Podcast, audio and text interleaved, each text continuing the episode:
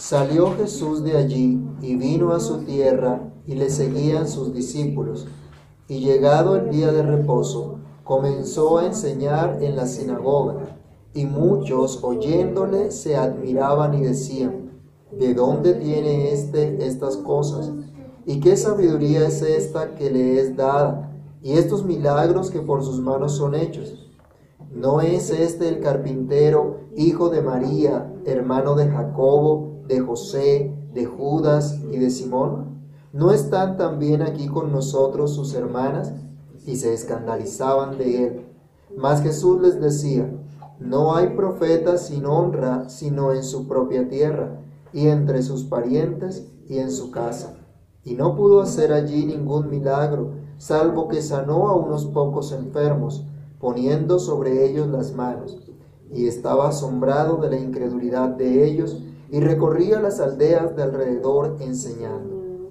Padre que estás en los cielos, en el nombre del Señor Jesús te damos gracias porque una vez más hablas a nuestras vidas por tu palabra. Pedimos que tú traigas bendición, Señor, a cada uno de nosotros por esta palabra, que al meditar y reflexionar en ella, tu Espíritu nos ilumine el entendimiento para comprender, oh Señor, lo que tú quieres decir, lo que tú estás hablando a tu pueblo, lo que tú has dicho, Señor, y lo que tú nos mandas hoy día. Pedimos que tengas misericordia, que nos ayudes y nos permitas estar atentos a tu palabra, a tu verdad, y que seas tú, Señor, prosperando tu palabra en lo que tú le envías. En el nombre de Cristo te lo imploramos, te lo rogamos y te damos gracias. Amén. Pueden tomar asiento, hermano. Hemos visto que Jesucristo es el Hijo de Dios, Dios mismo que vino a salvar a los suyos, a su pueblo, que vino a mostrar al hombre su pecado y su rebelión contra Dios y a mostrar al hombre cuál es su única esperanza para poder salir de ese estado, de esa condición desesperada y miserable, tal como Marcos nos ha estado relatando en, en los capítulos anteriores. Específicamente en el capítulo 5 que acabamos de estudiar la semana pasada, Él nos muestra siendo Dios, siendo la misma fuente inmutable, infinita y eterna de toda sabiduría, se humilló a habitar entre los hombres. ¿Para qué? Para salvar a los hombres para venir a manifestar su bondad, su misericordia, para testificar a los hombres que están en maldad, para testificar a los hombres su rebelión contra Dios por no creer en Jesús, el único Señor y Salvador. Hemos visto también que Cristo responde a la fe sencilla de aquel que confía en Él como su única esperanza, pero también hemos visto que Él deja en la dureza de su corazón a aquellos que simplemente le rechazan, aquellos que simplemente se rehusan creer en lo que Él dice, a pesar de la evidencia que Él mismo da de la gracia de Dios, del poder de Dios, de la salvación del Señor. Los seguidores de Cristo deben estar muy conscientes y deben estar muy seguros de quién es su Señor y por lo tanto vivir en consecuencia, enfrentando las situaciones de la vida a la luz de esta verdad que les ha sido revelada en Cristo. Esto es lo que significa poner los ojos en Jesús, en su caminar diario. Así la meta del creyente a diario es vivir colocando los ojos en Él, viviendo para reconocer lo que Él es, lo que Él hace, es decir, honrándole en todo como el Hijo de Dios. Por eso a la luz de este pasaje debemos reflexionar en una pregunta de aplicación para nuestra vida diaria y que quiera Dios que durante la semana le estemos recordando. Y esa pregunta dice, ¿honras a Jesús? Y es el título de nuestra enseñanza y vamos a meditar en honrar a Jesús, en hacernos estas preguntas de reflexión. ¿Honras a Jesús? Es lo primero que vemos como el maestro que vino a los suyos. Acuérdense que Jesús estaba predicando por todo lugar, pero ahora dice que salió de allí. ¿Se que lo último que vimos era que él había resucitado a la hija de Jairo? Bueno, salió de allí y dice que regresa a su tierra. Marcos rápidamente nos, nos cambia de una escena a otra y nos muestra, Jesús salió de allí y vino a su tierra, vino al lugar donde él vivía, donde él había crecido. Ya Marcos nos ha enseñado que Jesucristo es el Hijo de Dios. Miremos por favor Marcos capítulo 1, versículo 15, alguien que lo lea. Marcos 1, 15. Ya se nos ha dicho que Él es el enviado de Dios para enseñar a su pueblo el camino a seguir para mostrar al pueblo de Dios que ha pecado contra su Señor, pero que es necesario arrepentirse y creer en la buena noticia del perdón de pecados en su nombre. ¿Qué dice Marcos 1.15? ¿Quién lo tiene? Diciendo, el tiempo se ha cumplido y el reino de Dios se ha acercado. Arrepentidos y creer en el Evangelio. Entonces, Jesús está llamando la atención a creer en el Evangelio, a creer en la buena noticia que, le- que- Él trae.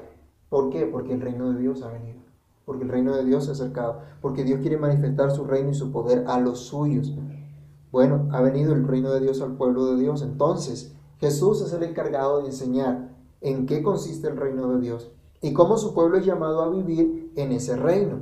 Y esto lo hace el Señor en todo lugar. Es por esta razón que vemos a- en, Marcos, o vemos que Marcos nos testifica que Jesús ha recorrido ciudades, aldeas, enseñando y predicando el Evangelio, tal como vimos en el capítulo anterior. Atravesó el mar de Galilea en varias oportunidades, experimentó peligros, experimentó rechazo, tuvo jornadas extenuantes de trabajo, pero todo con un firme propósito. ¿Qué dice Marcos capítulo 1 versículo 38? ¿Cuál era el propósito que tenía el Señor al hacer todas estas jornadas, al andar de un lado para el otro, enseñando y predicando el Evangelio? Él les dijo, vamos a los lugares vecinos para que predique también allí, porque para esto he venido. Para eso vino. A anunciar, a proclamar la buena nueva. Ese es su propósito. Esa es su meta. Hacia allá tenía que caminar. Hacia eso se enfocaba su vida. En predicar el Evangelio. En anunciar el Evangelio. A eso lo llamó Dios. Esa era la voluntad de Dios. Jesús tenía clara cuál era su misión y actuaba en esa voluntad del Padre que le había, que le había enviado. Actuaba en consecuencia sin importar los obstáculos que pudiera tener. Él vino a mostrar y a conducir al pueblo de Dios en ese camino de salvación. Por eso predicaba, por eso enseñaba en todo lugar. Y eso incluía, por supuesto, su propia tierra. La tierra que lo vio crecer como el Hijo del Hombre y por supuesto donde tuvo una familia, un trabajo que desempeñar para identificarse con los que había venido a salvar.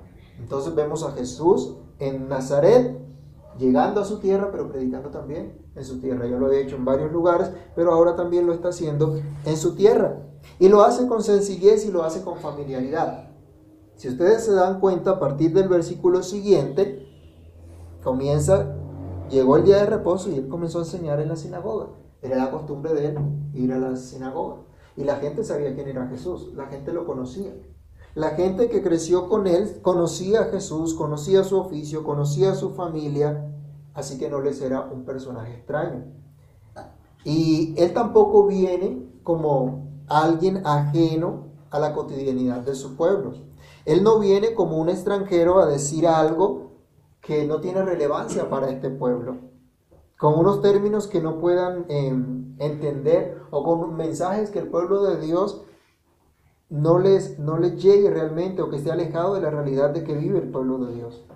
Y aquí debemos notar, hermanos, que la enseñanza de Jesús es profunda, es grandiosa, pero es dada con sencillez y con familiaridad para que nosotros podamos entender cuál es nuestra condición de pecado, para que podamos entender que solo tenemos una única esperanza que está solamente en Jesucristo. Así que Él no se pone con términos rebuscados, como algunos maestros pretenden de pronto colocar una serie de cosas extrañas a la escritura y un vocabulario extraño, ajeno realmente a la vida cotidiana y a la sencillez de la vida que cada uno de nosotros tenemos. El Evangelio es sencillo. Y a algunos no les gusta la sencillez. Tienen algo muy elaborado. Pero el Evangelio es sencillo. A Jesús lo conocían y él con sencillez habla la palabra de Dios. Pero él viene con un testimonio de ser el maestro a quien deben seguir. Nos dice aquí el, el, el, el versículo que salió Jesús de allí y vino a su tierra y le seguían sus discípulos. Miren el contraste. En el capítulo 5, ¿quiénes seguían a Jesús? Cuando él llegaba, ¿quiénes lo seguían? Pero, Los pobres. Los enfermos, pero unos cuantos, Multitud. multitudes. En el capítulo anterior vimos multitudes, sí, la gente, multitudes siguiendo a Jesús. Muchos. Pero ahora no nos dice que hay multitudes. Ahora nos dice que solo le seguían los discípulos. Por donde el Señor iba, en el capítulo anterior veíamos, se amontonaba gente para escucharle, para verle, para tocarle, para ser sanados, para ser libertados, para tener misericordia, para obtener misericordia de parte de Dios. Pero en esta ciudad tan familiar, donde lo conocían tanto, no había multitudes siguiéndole, sino unos pocos. Y estos pocos habían dejado todo para seguirle. Estos pocos habían entendido que la enseñanza de Jesús era tan importante, que lo que Jesús les ofrecía era tan importante, que ellos se atrevieron a dejarlo todo para seguirlo por donde quiera que fuera. Leamos Filipenses capítulo 3, versículo 8. Y veamos el testimonio de un hombre que encontró en Jesús el mayor tesoro de su vida. Encontró en Jesús lo más grande que puede tener el ser humano. Encontró en la salvación de Dios la única esperanza de su vida. Y ante eso que ofrece Jesús, todo lo demás es estimado por basura. ¿Qué dice Filipenses 3.8?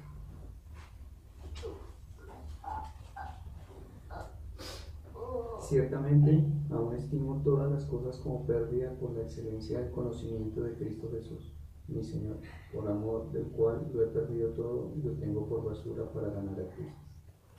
¿Cuántos de nosotros logramos decir eso mismo? ¿Para cuántos de nosotros todo lo que hay podemos desecharlo y considerarlo como basura? Por conocer a Cristo, por vivir para Cristo. ¿Saben? Nosotros a veces queremos seguir a Cristo, queremos vivir para Cristo, queremos eh, expresarle a otros que creemos en Cristo, pero nos negamos a dejar cosas que son aparentemente valiosas para nosotros. ¿Qué tan valioso es eso que apreciamos? Es eso que consideramos frente a Cristo, frente a lo que es el Señor. Ganar a Cristo o vivir para Él cada día ha de ser entonces la meta diaria de cada creyente. De mayores, y debe ser de mayor estima que cualquier cosa que pueda ganar en esta vida. Los que siguen a Cristo entonces certifican que Él es el Maestro a quien se debe seguir. Y ese es nuestro llamado. Pero en segundo lugar aprendemos también que el, el Señor nos llama a reflexionar en este pasaje y podemos preguntarnos, ¿honras a Jesús, el profeta de Dios? Jesús mismo se identifica como profeta. Jesús mismo aquí va a estar hablando y diciendo que no hay profeta sin honra sino en su propia tierra. En estas palabras él mismo se está identificando como profeta. ¿Y qué hace un profeta? ¿Qué era lo que hacía el profeta en el Antiguo Testamento? ¿Cuál era su oficio? Mostrar al pueblo la voluntad de Dios. Declarar al pueblo la revelación de Dios. No hablaba de parte suya, sino de parte de Dios. Jesús mismo se identifica entonces como profeta, como aquel que viene a dar a conocer la voluntad de Dios. Vamos a ver San Juan capítulo 6, versículo 40, donde el mismo Señor da testimonio de su oficio. Él dice, y esta es la voluntad del que me ha enviado, que todo aquel que ve al Hijo y cree en Él tenga vida eterna, y yo le resucitaré en el día postrero. Es Jesús quien Dios ha puesto para anunciar su palabra y para hacer todas sus obras. Y esta es la voluntad de Dios, que conozcamos a Cristo. Para que seamos salvos, para que tengamos vida eterna. Ese es el oficio de Cristo, ser el profeta que nos revela la voluntad de nuestro Dios. Y al revelarnos la voluntad de Dios, al revelarnos la palabra de Dios, Él trae descanso con su palabra. Otra vez en el versículo 2 del capítulo 6 nos dice que llegado el día de reposo, comenzó a enseñar en la sinagoga y muchos oyéndole se admiraban. Marcos nos dice que era usual para Jesús ir cada día de reposo al servicio de adoración pública, al lugar donde se reunían para la adoración pública en ese entonces, y allí enseñaba la palabra del Señor como aprendíamos en el estudio esta mañana, cuán importante entonces es el culto público. Jesús le dio importancia. ¿Le damos importancia a nosotros también? El día de reposo, Él enseñaba cuál es el verdadero descanso para el pueblo de Dios. Recuerden, ¿por qué se reunían en el día de reposo? Porque era Dios el que les daba reposo. Porque era Dios el que los hacía descansar de sus obras. Porque era Dios el único en quien podían tener consuelo, podían tener esperanza. Y Jesús en ese día, precisamente cuando se reunía ese pueblo, venía a enseñar esa verdad. Que el día de reposo no era simplemente un mero dejar de hacer cosas un día específico, sino considerar la obra de Dios y descansar en ella. Adorar a Dios por lo que Él es y por lo que Él hace. Y eso es lo que cada domingo hacemos nosotros también, cuando nos reunimos. Eso es lo que nosotros hacemos al adorar al Señor, al meditar en su palabra y a través de ella encontramos descanso en la obra de Cristo, porque Él nos muestra que ha pagado todos nuestros pecados en la cruz, que Él tiene cuidado de nosotros y que nos llama cada vez por su palabra al arrepentimiento y a la fe en lo que Él ya hizo, en lo que Él ya pagó en la cruz para que disfrutemos de comunión con Él, para que vivamos cada día en ese reposo. Él es ese profeta de Dios que trae una palabra de descanso para nuestras vidas, cuya enseñanza es maravillosa. Dice que la gente se asombraba, la gente estaba atónita escuchando al Señor. ¿Qué les decía? Miremos por ejemplo en Marcos, capítulo 4, del versículo 16 en adelante, que nos habla un poco más de lo que ocurrió en esta oportunidad. Nos dice Marcos que vino a Nazaret donde se había criado y en el día de reposo entró en la sinagoga conforme a su costumbre y se levantó a leer. Y se le dio el libro del profeta Isaías habiendo abierto el libro. Llegó, halló el lugar donde estaba escrito, el Espíritu del Señor está sobre mí, por cuanto me ha ungido para dar buenas nuevas a los pobres, me ha enviado a sanar a los quebrantados de corazón, a predicar libertad a los cautivos y vista a los ciegos a poner en libertad a los oprimidos, a predicar el año agradable del Señor. Y enrollando el libro, lo dio al ministro y se sentó. Y los ojos de todos en la sinagoga estaban fijos en él. Y comenzó a decirles, hoy se ha cumplido esta escritura delante de vosotros. Y todos daban buen testimonio de él y estaban maravillados de las palabras de gracia que salían de su boca se maravillaban de lo que Jesús enseñaba, de lo que Jesús decía. Nos maravillamos nosotros también ante la palabra del Señor. Hubo una reacción positiva inicialmente. El Señor entonces, como era usual, iba a la adoración pública, enseñaba el día de reposo, mostraba cuál era el verdadero descanso, pero le manifestaba cuán maravillosa, cuán grande, cuán sorprendente es la gracia de Dios. Y como sabemos, una gracia un regalo de Dios, un don de Dios que nosotros no merecemos, que no obtenemos porque lo merezcamos, porque hagamos algo para lograrlo, sino porque Dios en su bondad ha querido manifestarse. Pero la gente entonces no conocía que Jesús hubiese egresado de alguna universidad prestigiosa del entonces, sino conocían a un carpintero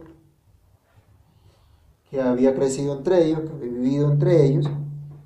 Y este mero carpintero, ¿cómo podía hablar palabras de gracia? ¿Cómo era posible que este hombre que no había ido a ninguna universidad pudiera expresarse de esa manera como lo estaba haciendo? Pudiera tener esa, esa sabiduría que ellos no comprendían.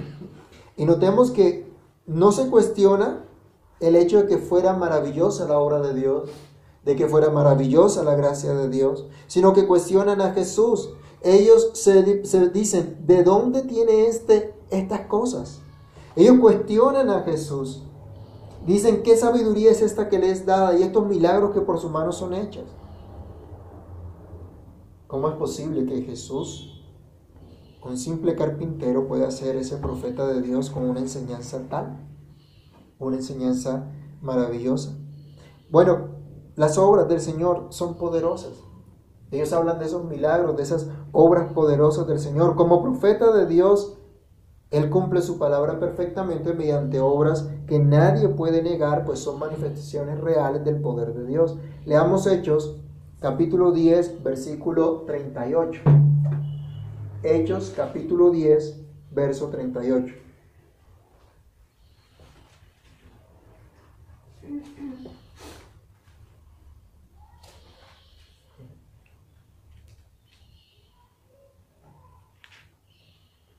Hechos 10:38. ¿Quién lo tiene?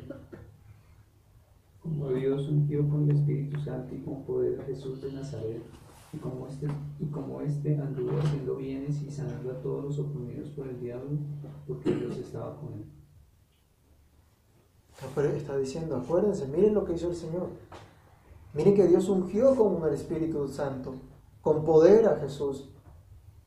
Y tuvo, estuvo haciendo bienes y tuvo señales de la manifestación del poder de Dios, de que era Dios el que estaba actuando.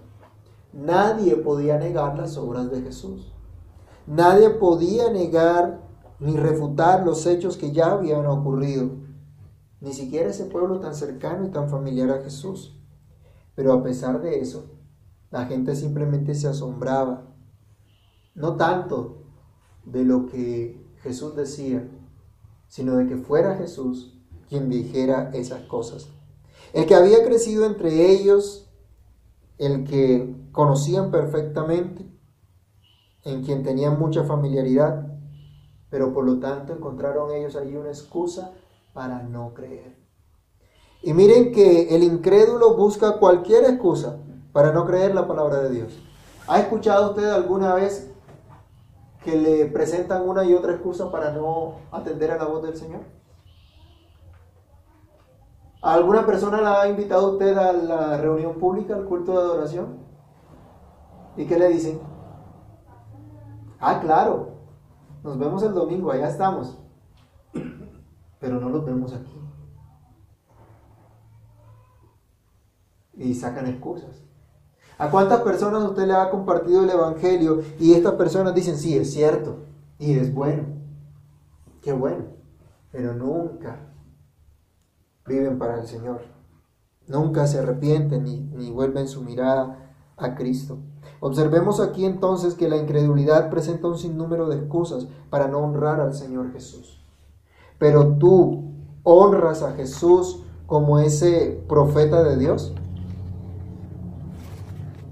El tercer punto que debemos meditar acá es que al, al preguntarnos, ¿honras a Jesús ese profeta que tiene testimonio de vida. Jesús es el profeta que tiene testimonio, un testimonio de vida, cuya vida señala su oficio y su mensaje. Miremos el versículo 3 de aquí de Marcos capítulo 6. Ellos se preguntan, ¿no es este el carpintero, hijo de María, hermano de Jacobo, de José, de Judas y de Simón? ¿No están también aquí con nosotros sus hermanas? Y se escandalizaban de él. Jesús entonces era bien conocido por ellos, su familia, en ese pequeño pueblo. Pero esto mismo nos indica que siendo profeta de Dios, su testimonio de vida cuenta de su oficio y cuenta de su mensaje. La gente sabía quién era él. La gente supo que él vino como ese profeta, tuvo un testimonio que trabajó como uno más para enseñarnos. Le dicen, ¿no es este el carpintero o en otro pasaje el hijo del carpintero? Bueno, el Señor Jesús se identifica como tal y parece que para entonces ya José había muerto y él como primogénito, como seguramente era usual en ese entonces, el hijo mayor quedaba encargado, aprendía el oficio de su padre y en ausencia de este era el encargado de asumir la responsabilidad de su familia. Jesús entonces no tuvo el testimonio de ser un hombre ocioso ni de ser un hombre irresponsable, sino un hombre trabajador. Despectivamente lo, señalan como el carpintero, pero tenía trabajo, no era un hombre ocioso. No lo señalaron como aquel eh, andariego, aquel que no, que no ve por su familia, no.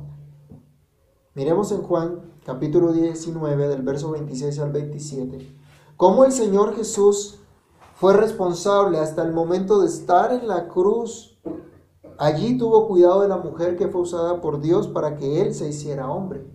Y miren lo que les dice, Juan 19, del 26 al 27.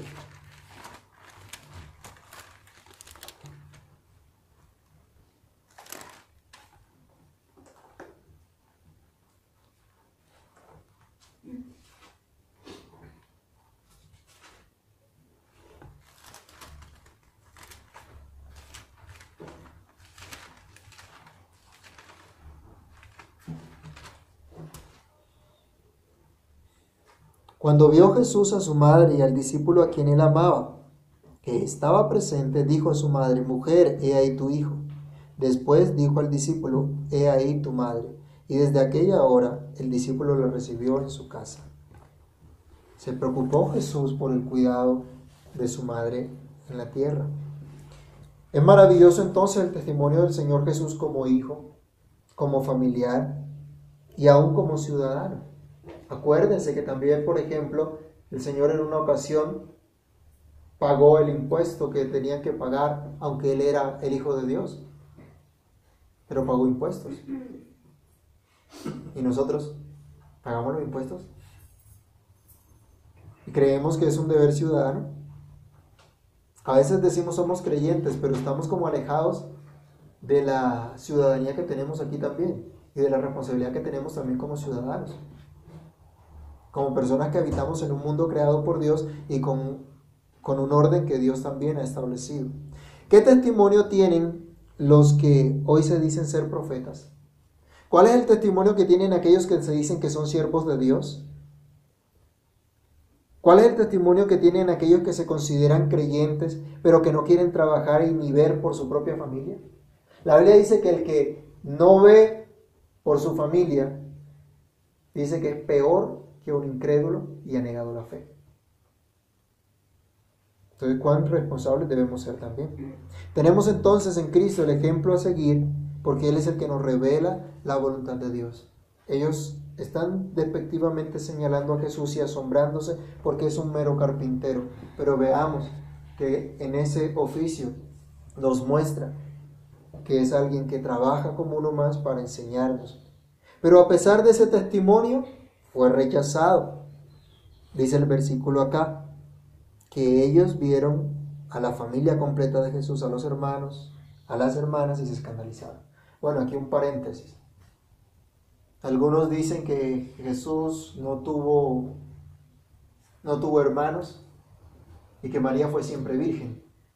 Aquí la Biblia nos dice que eso no es cierto. Aquí nos dice que María tuvo más hijos. Y aquí se nos relata cuáles son los nombres y se nos muestra también que habían tanto hombres como mujeres en esa, en esa familia. Pero hermanos, Jesús no tenía tacha alguna, su testimonio era perfecto, pero a pesar de eso fue rechazado. La gente encontró tropiezo en él. Eso es lo que literalmente significa se escandalizaban. Ese término se escandalizaban de él. Está dando la imagen de alguien que va caminando y se tropieza con una, con una piedra.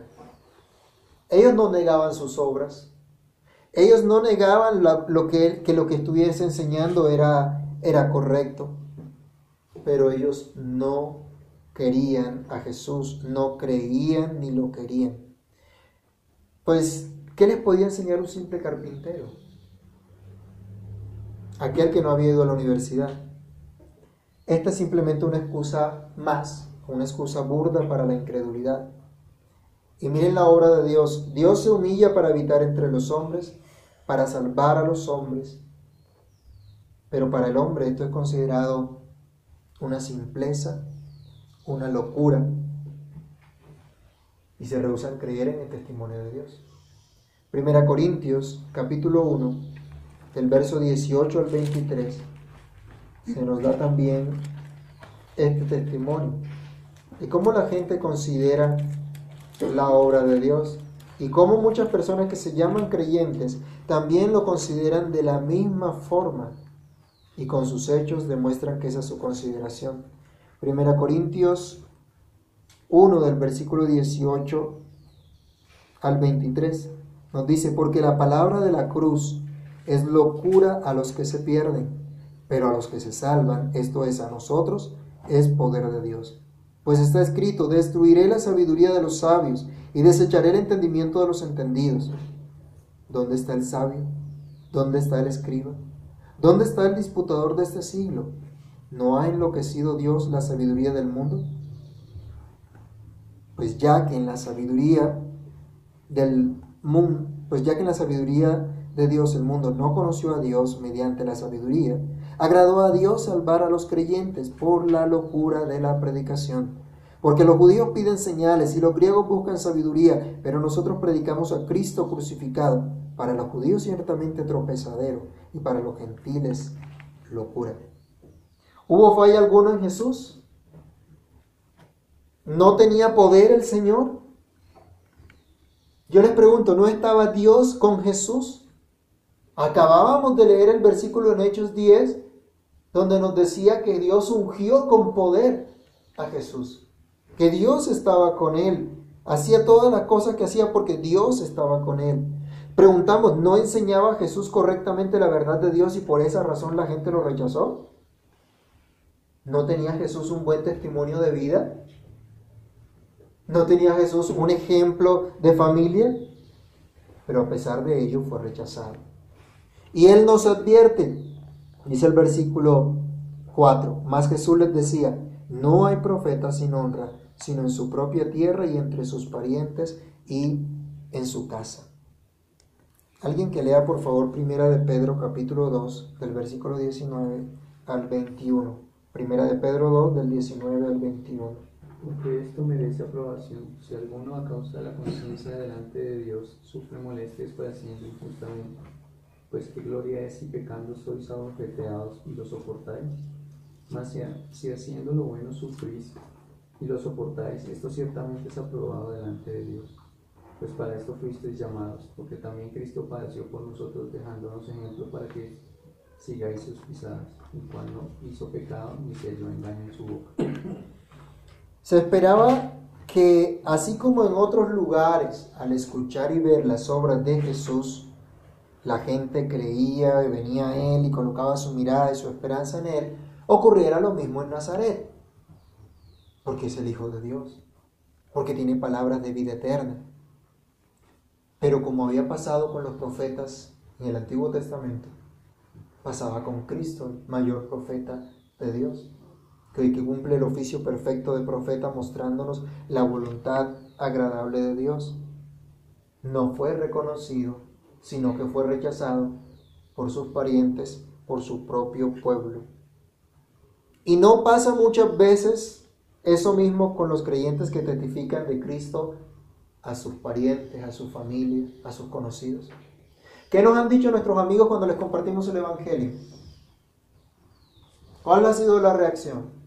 O aún nuestros familiares.